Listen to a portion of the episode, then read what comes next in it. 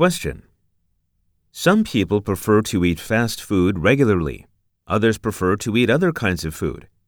Which would you prefer? Include specific details in your explanation. I prefer to have fast food. Firstly, fast food saves us money. Usually, we can have a hamburger, french fries, salad, and even a dessert, and they cost us no more than $10.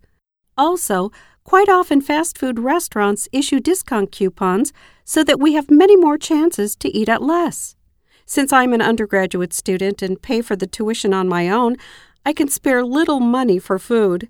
Secondly, we can save time by eating fast food. They get freshly prepared in a matter of minutes at best. This is especially useful when I'm pressed for time. I have a number of class assignments every week. When the deadline is approaching, I eat fast food because I can work on my studies while eating.